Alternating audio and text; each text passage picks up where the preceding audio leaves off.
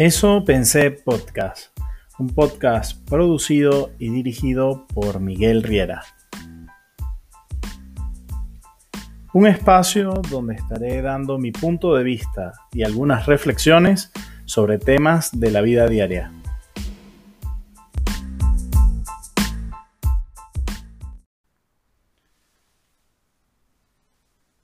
Bueno, bienvenidos a todos a los que nos están acompañando hoy a este tercer episodio de Eso Pensé Podcast.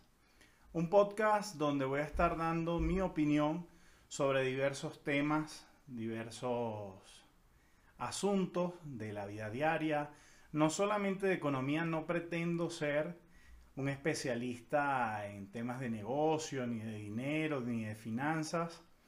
Simplemente hablar de mis experiencias en diversos temas, temas de familia, temas sociales, temas políticos, temas económicos, incluso simplemente vivencias que me haya tocado este, vivir, valga la redundancia. Y bueno, vamos a comenzar hoy con el tema de ¿eres pobre porque quieres?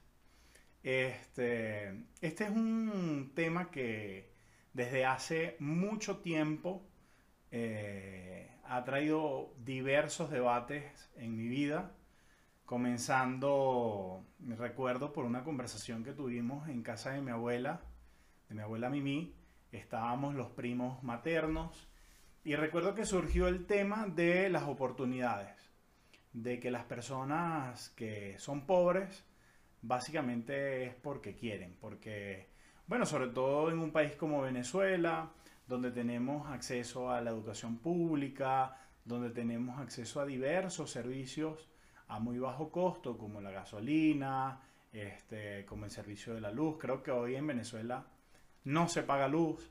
Eh, se convierte como en, en una paradoja de por qué si tenemos todos esos beneficios sociales y tenemos todas esas ventajas, ¿Cómo es posible que haya gente que sea pobre simplemente el que es pobre es porque quiere?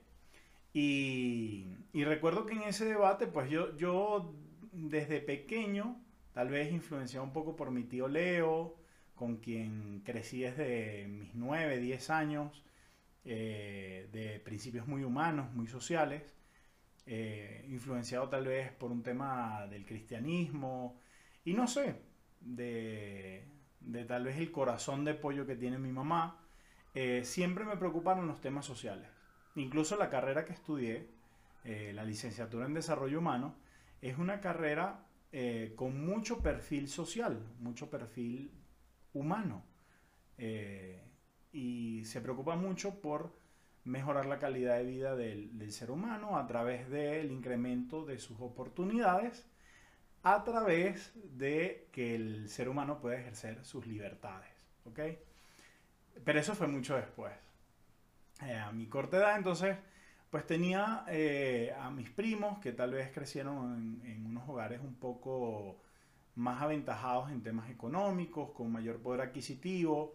Yo por diversos asuntos, por tal vez el divorcio de mis padres, un poco de desorden familiar, pues crecí con ciertas carencias económicas, sobre todo de los 10 años en adelante.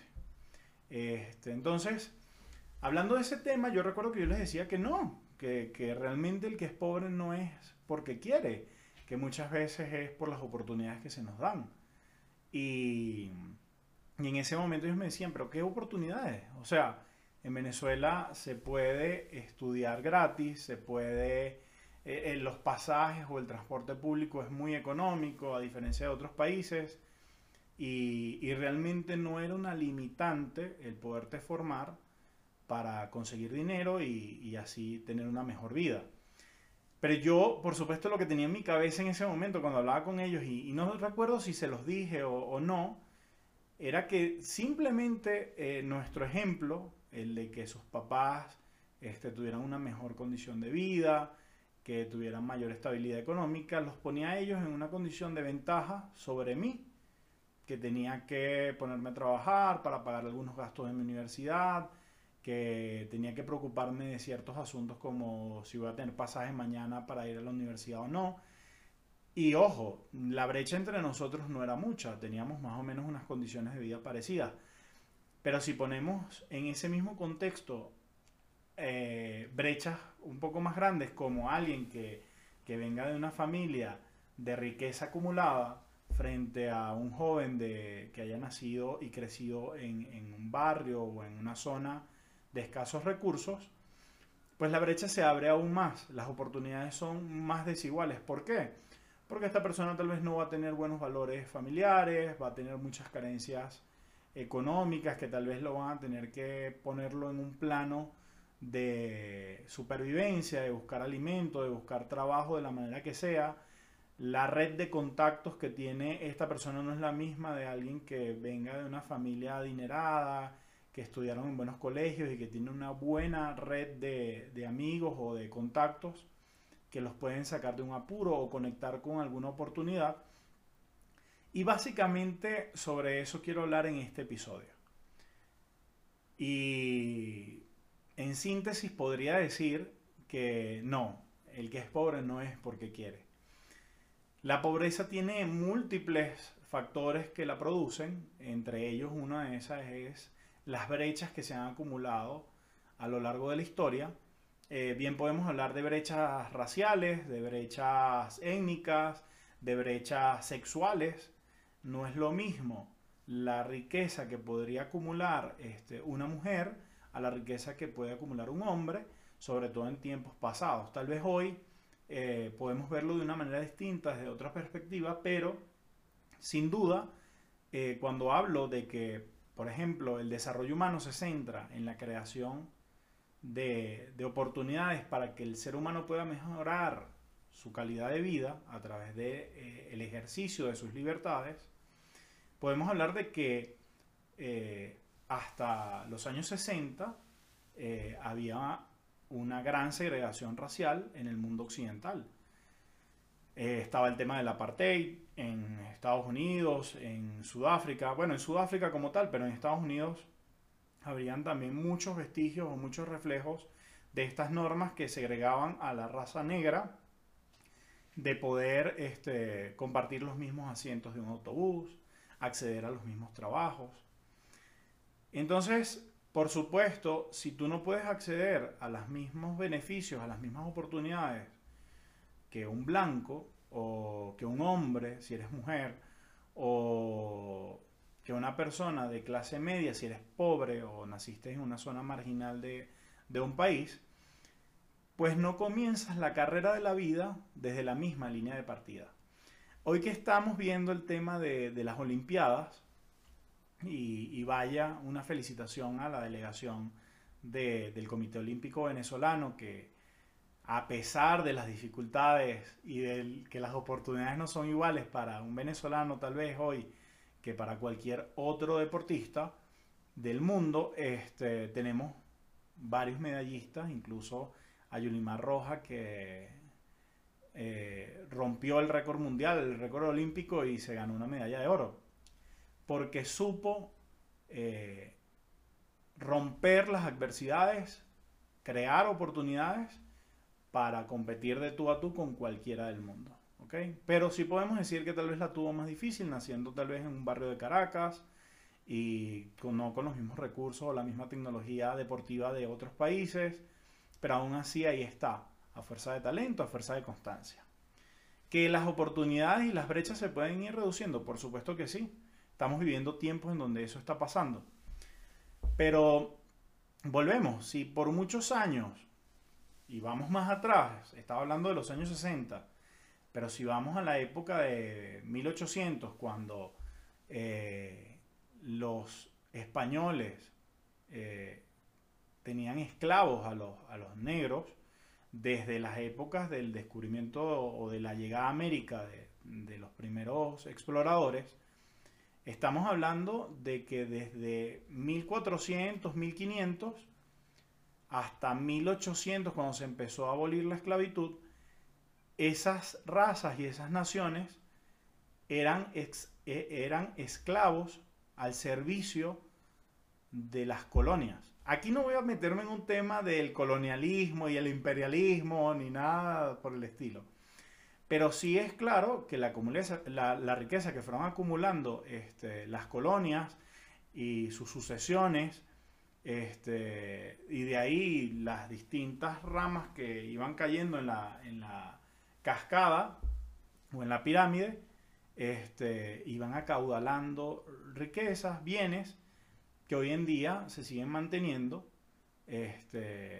y que por supuesto la raza negra o los indios, nuestros indígenas, eh, no pudieron este, tener ese tipo de, acumulación de riqueza, sino hasta mucho tiempo después, donde empezaron a, a, reconocerse sus derechos, donde empezaron a participar de igual a igual en una sociedad, donde empezaron a ganar derechos civiles adjudicados por este, los que decidían si eran dignos de esos derechos o no.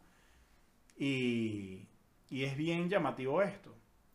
Este, ¿Hace cuánto puede votar eh, democráticamente en, la mayoría de los países que se hacen llamar democráticos una mujer? Es loco pensar que eso fue hace nada.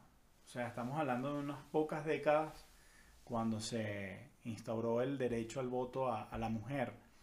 Entonces, hoy vemos que, la pobreza es el reflejo de brechas que se han acumulado en el tiempo. Pero sí, también hay una cuota de responsabilidad en cada persona.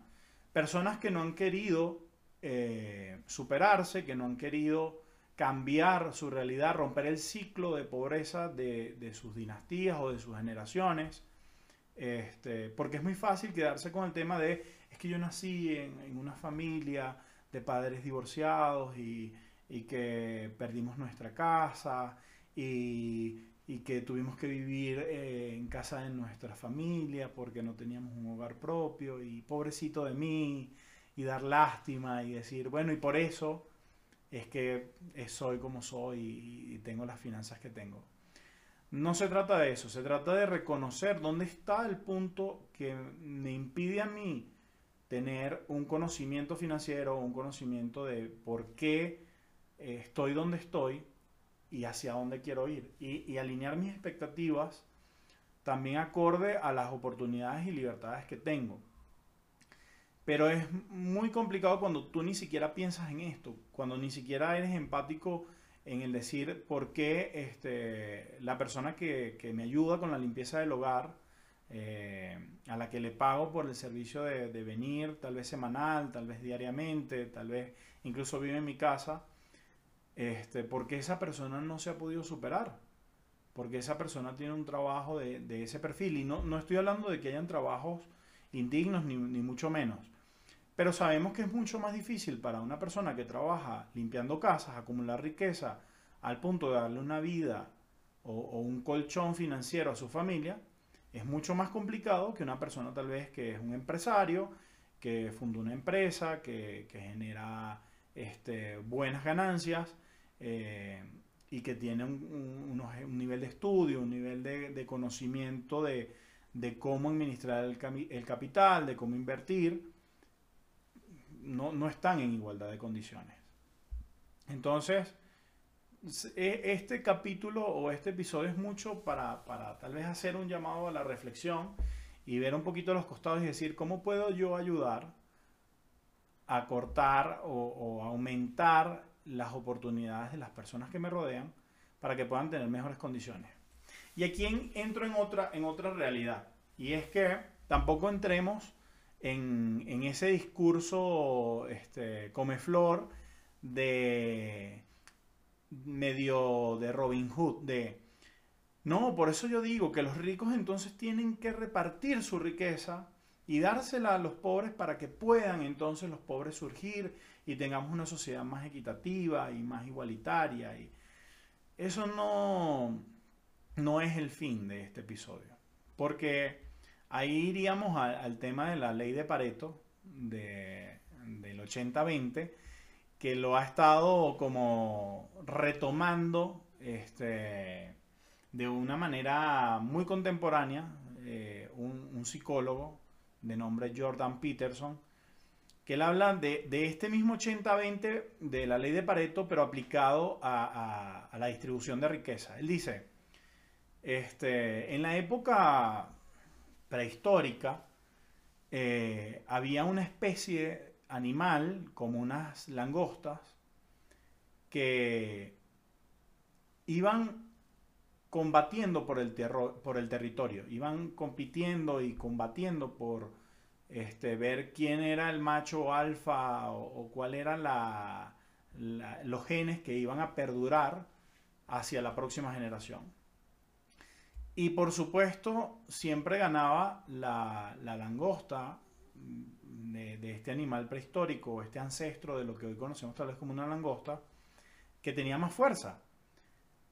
Y ese se hacía más fuerte aún después de haber vencido y tomaba experiencia y luego en el próximo combate pues agarraba más fuerza todavía y los genes de él se iban haciendo más fuertes generación tras generación y, esa dinastía genética pues era la que predominaba en, esa especie y fue la que, la que fue predominando y, prosperando o permaneciendo en el tiempo.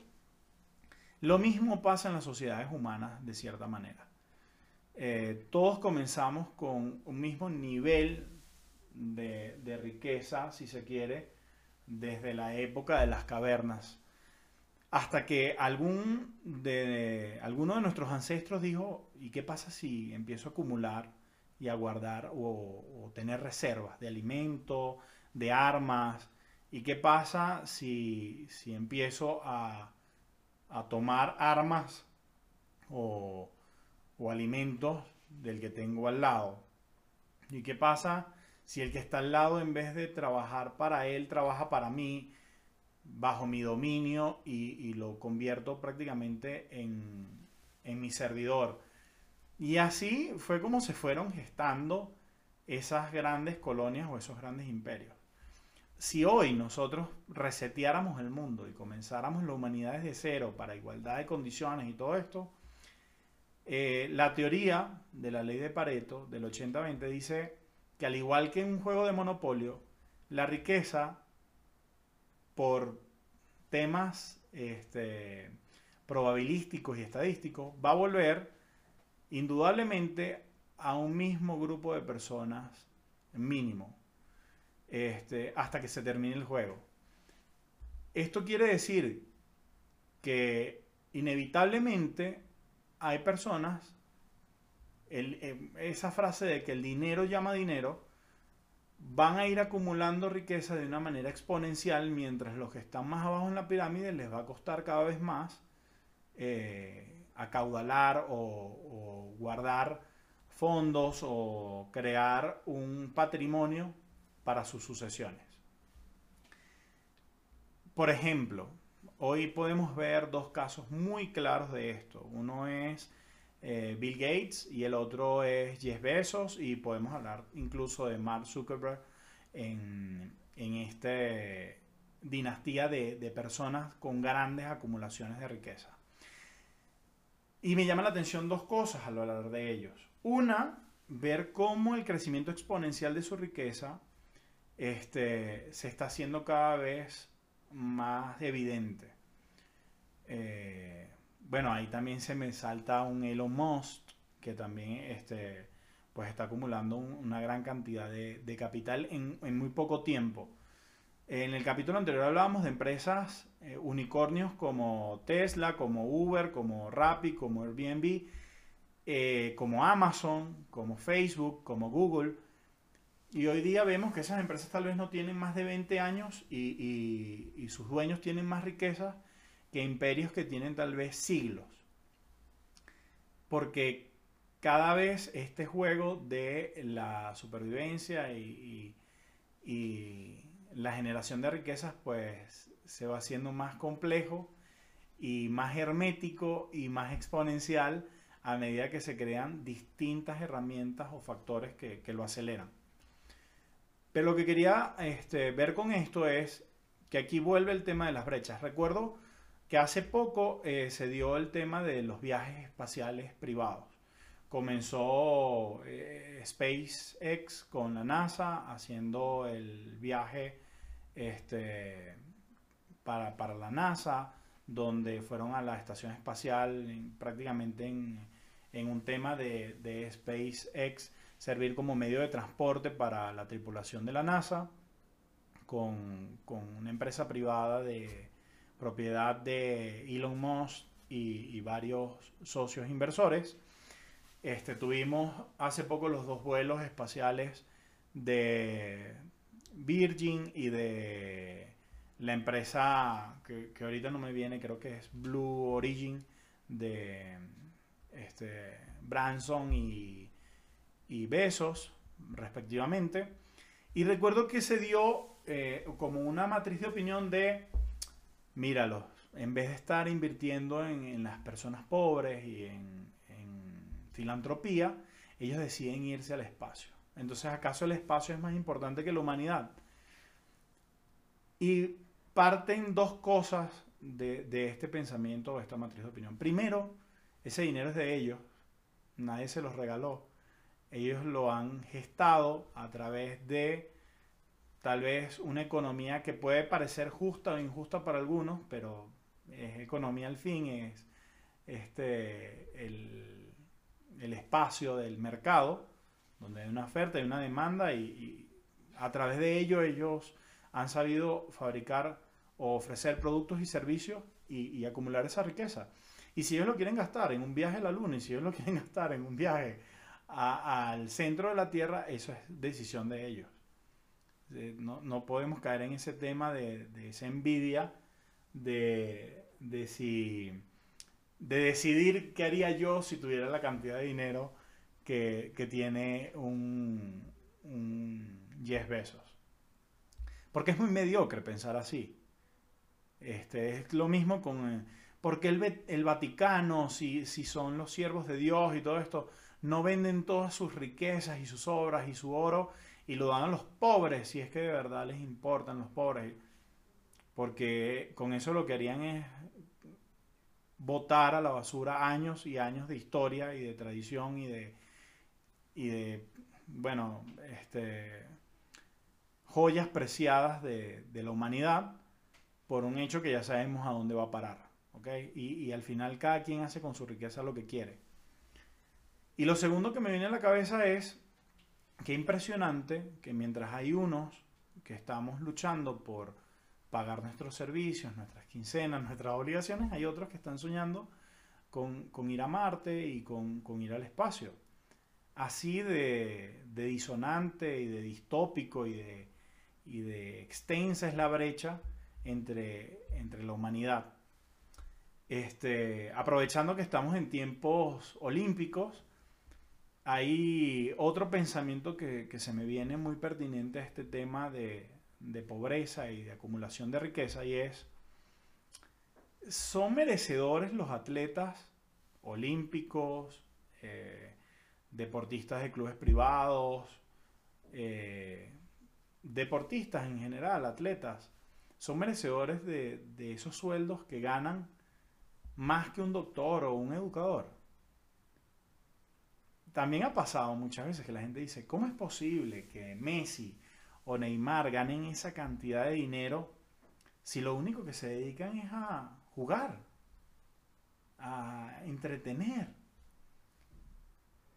¿No es más valioso acaso el trabajo de un educador, de un doctor, de un médico que salva vidas, de un educador que forma seres humanos? Y volvemos a lo mismo. Al final el mercado es el que otorga ese tipo de salarios y de ganancias. Y voy a, lo complejo que puede ser y lo hipócrita que puede ser la humanidad al hablar de estos temas. Estábamos en pleno eh, momentum de caos este, histórico en tema de salud. Y no hablo de, la enfermedad y de la palabra porque, bueno, puede que este video en algún momento quiera hacerlo monetizable y si lo menciono o lo digo, este, no lo podría hacer. Pero mm, estando en, este momento histórico de que todos estemos encerrados, de que se priven todas las actividades este, en exteriores y todo esto, ¿qué fue lo primero que volvió a la normalidad? ¿Dónde fue el primer mercado que vimos que, que parecía que volvía a la vida y se reactivaba. Yo recuerdo, tal vez mi percepción y estoy equivocado, claramente los partidos de la Champions League. Se estaba jugando los finales de, sí, la, la, fase eliminatoria ya de la, de la Champions y empezaron a reactivar el fútbol mucho antes que las escuelas, mucho antes que incluso consultas regulares de, de, temas de salud. Y para mí fue muy evidente darme cuenta cuál es la prioridad de, la humanidad, o por lo menos de quienes deciden que se reactiva económicamente y que no, y dónde sí está permitido aforo y dónde no. Antes de reactivar incluso el consumo en, restaurantes y reactivar la economía, se reactivaron partidos de béisbol, de fútbol, de NBA, se buscaron las mil y una maneras de, de que el show no parara. Algo muy parecido a la época del Imperio Romano de pan y circo. Mientras tú le des a la humanidad entretenimiento, todo puede pasar, pero el, show debe continuar. Entonces es así como que al hablar de, ¿es merecedor Messi de, ese salario, de esa gran paga frente a educadores, doctores? Pues sí, si al final eso es lo que consumimos, si al final eso es lo que le damos mayor importancia, si al final eso es lo que rige prácticamente el mundo, pues ahí es donde están los sponsors, ahí es donde está la publicidad, ahí es donde está el patrocinio y ahí es donde está el dinero para pagar esos grandes sueldos. En las universidades no está el entretenimiento. ¿Son súper importantes? Sí. Quisiera que los educadores ganaran más, por supuesto. Que los médicos tuvieran un mejor salario, por supuesto. Pero es que no lo decide el pensamiento idealista del ser humano, no es el que decide estos términos. Lo decide nuestro mismo patrón de consumo somos nosotros mismos los que a veces reprochamos esos sueldos y esos costos y, esos salarios y esos contratos frente al sueldo de un educador y, de un doctor, los que al final con nuestro patrón de consumo le terminamos dando la razón al Barcelona de pagarle a Messi lo que le paga. Entonces, este, caemos en el mismo tema de la de esa ironía o, esa hipocresía de decir, quisiéramos una sociedad diferente, pero al final nosotros no somos muy diferentes a la sociedad donde vivimos, porque no es más que un reflejo de la suma de todos nosotros. Este, bueno, este episodio un poco disperso, un poco eh, ido de tal vez el centro de lo que quería hablar, me lleva a, pensar en muchas cosas, me lleva a, revisar muchas cosas en mí mismo. Y quiero cerrar con, un testimonio particular de algo que me di cuenta eh, hace muy poco que, tal vez me tiene en, en la condición que hoy me tiene.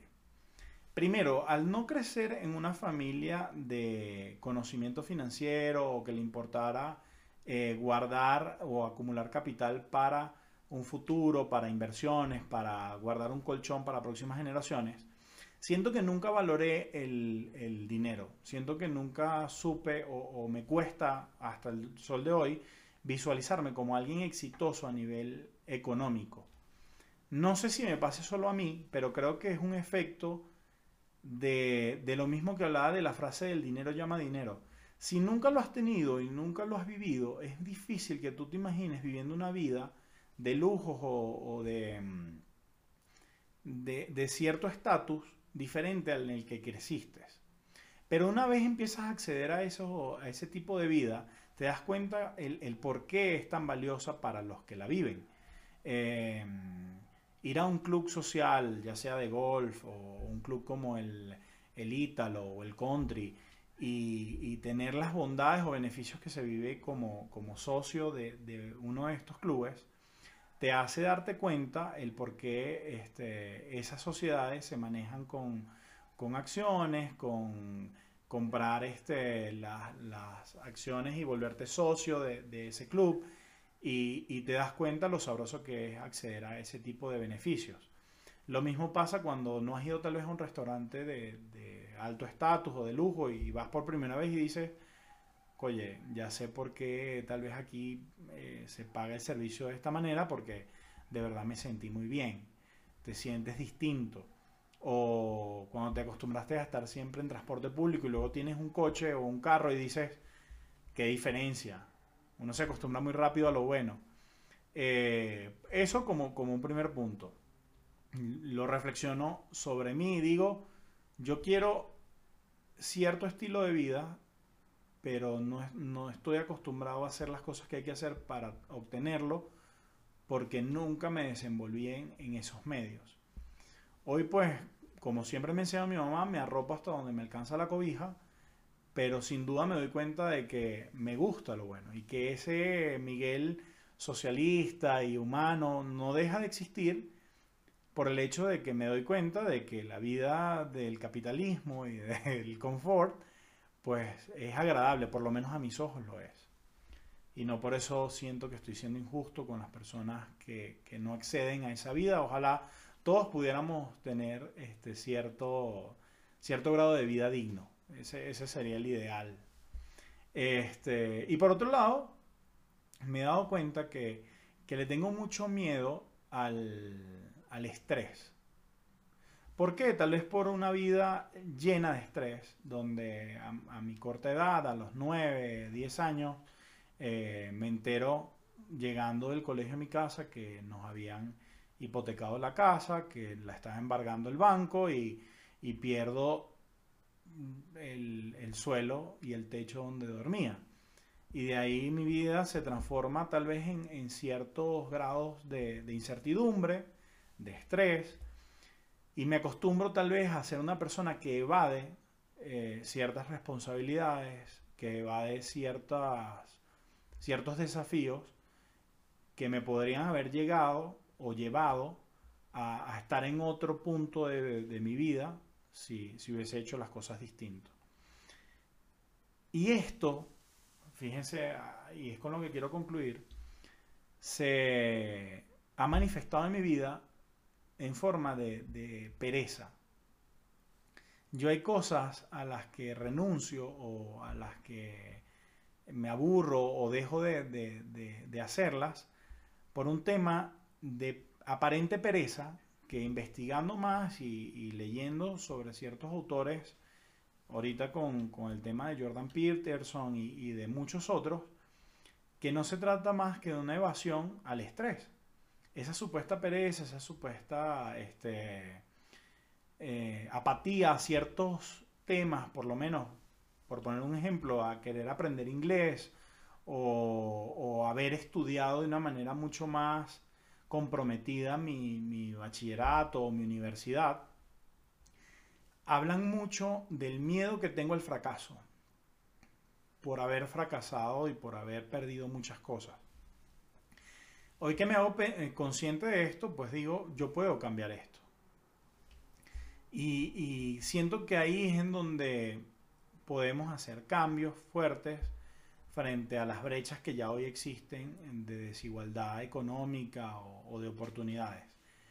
Si nosotros reconocemos el, dónde estamos y el por qué estamos ahí y, asumimos la responsabilidad de muchas de las cosas que hoy pasan, más allá de la suma histórica que puede haber, es como vamos a poder cambiar nuestra realidad eventualmente. Entonces, este, este es un mensaje a, hacer cosas para transformar la vida que hoy tenemos en la que queremos. No se trata, en el caso de las mujeres, de, de, marchar y de salir y decir mil veces que quieren ser reconocidas con los mismos derechos de un hombre. Se trata, además de eso, que lo aplaudo y, lo reconozco y ojalá pudiera ser más por la causa de, la igualdad de derechos de, la mujer, y, ojalá pudiera yo cambiar muchas formas de cómo actúo y cómo pienso este, para aportar en la causa de, los derechos de la mujer. Me encanta ver casos como el de mi esposa, que tal vez no ha marchado, no ha protestado de una manera este, evidente, pero ha ganado espacios en empresa, convirtiéndose en directora o teniendo altos cargos eh, corporativos, que empieza a ganar terreno y a ganar respeto en mundos donde aparentemente el hombre es el amo y señor. Eh, a fuerza de trabajo, a fuerza de, resultados. Y siento que es así como le tocó a Jackie Robinson, eh, siendo el primer negro jugando en las grandes ligas y, poniendo los números que puso, como eventualmente va a irse ganando espacio. Hoy ver un negro jugando en las grandes ligas no es algo que nos cause extrañeza ni, ni mucho menos. El día de mañana ver mujeres ocupando los cargos, ocupando las riquezas de Elon Musk, de Jeff Bezos, de, de Mark Zuckerberg, de Branson, mm, tal vez no van a ser mm, tantos nombres masculinos los que vamos a escuchar, sino que va a llegar el momento en el que van a haber más nombres de mujer en, esos grandes caudales de riqueza. Porque tampoco es una coincidencia de que hoy veamos hombres blancos, eh, heterosexuales ocupando esos grandes puestos de riqueza. Pasa lo mismo, los patrones, los genes, la, acumulación de, riqueza y, una cultura histórica los ha puesto ahí. El día de mañana, mientras vayamos transformando nuestra forma de pensar, mientras vayamos transformándonos como sociedad, veremos cosas distintas. El día que que el entretenimiento del fútbol no sea más importante que la salud y la educación, pues ese día veremos que los profesores y educadores ganen más. El día que este, dejemos de sentir que lo normal es ser un hombre heterosexual blanco, que esa sea la norma, que, que nuestro cerebro realmente cambie, veremos a un negro ocupando esos grados de riqueza, a una mujer ocupando esos grados de riqueza, a una persona de la comunidad LGBT ocupando esos grados de riqueza, pero eso pasará cuando cambiemos como sociedad. No será antes ni será después. Eh, bueno, en este episodio me extendí un poco, siento que tenía muchas ganas de, hablar de muchos microtemas dentro de este tema de, del que es pobre es porque quiere. Espero que les sirva de algo mis comentarios, mis experiencias y nos vemos en el próximo episodio de Eso Pensé Podcast. Por favor, eh, si llegaron hasta este momento del episodio, suscríbanse en el canal de YouTube, suscríbanse en el, espacio del podcast en Spotify, denle manito arriba en YouTube, denle like en Spotify y compártanlo con sus amigos, con, sus conocidos, con quien crean que pueda ser eh, de valor esta, información o estas opiniones. Yo les agradezco mucho por acompañarme, espero que, que sigamos viéndonos todos los lunes en Eso Pensé Podcast.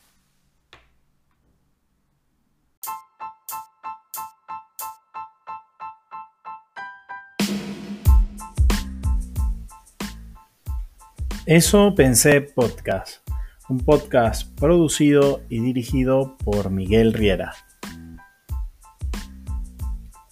Un espacio donde estaré dando mi punto de vista y algunas reflexiones sobre temas de la vida diaria.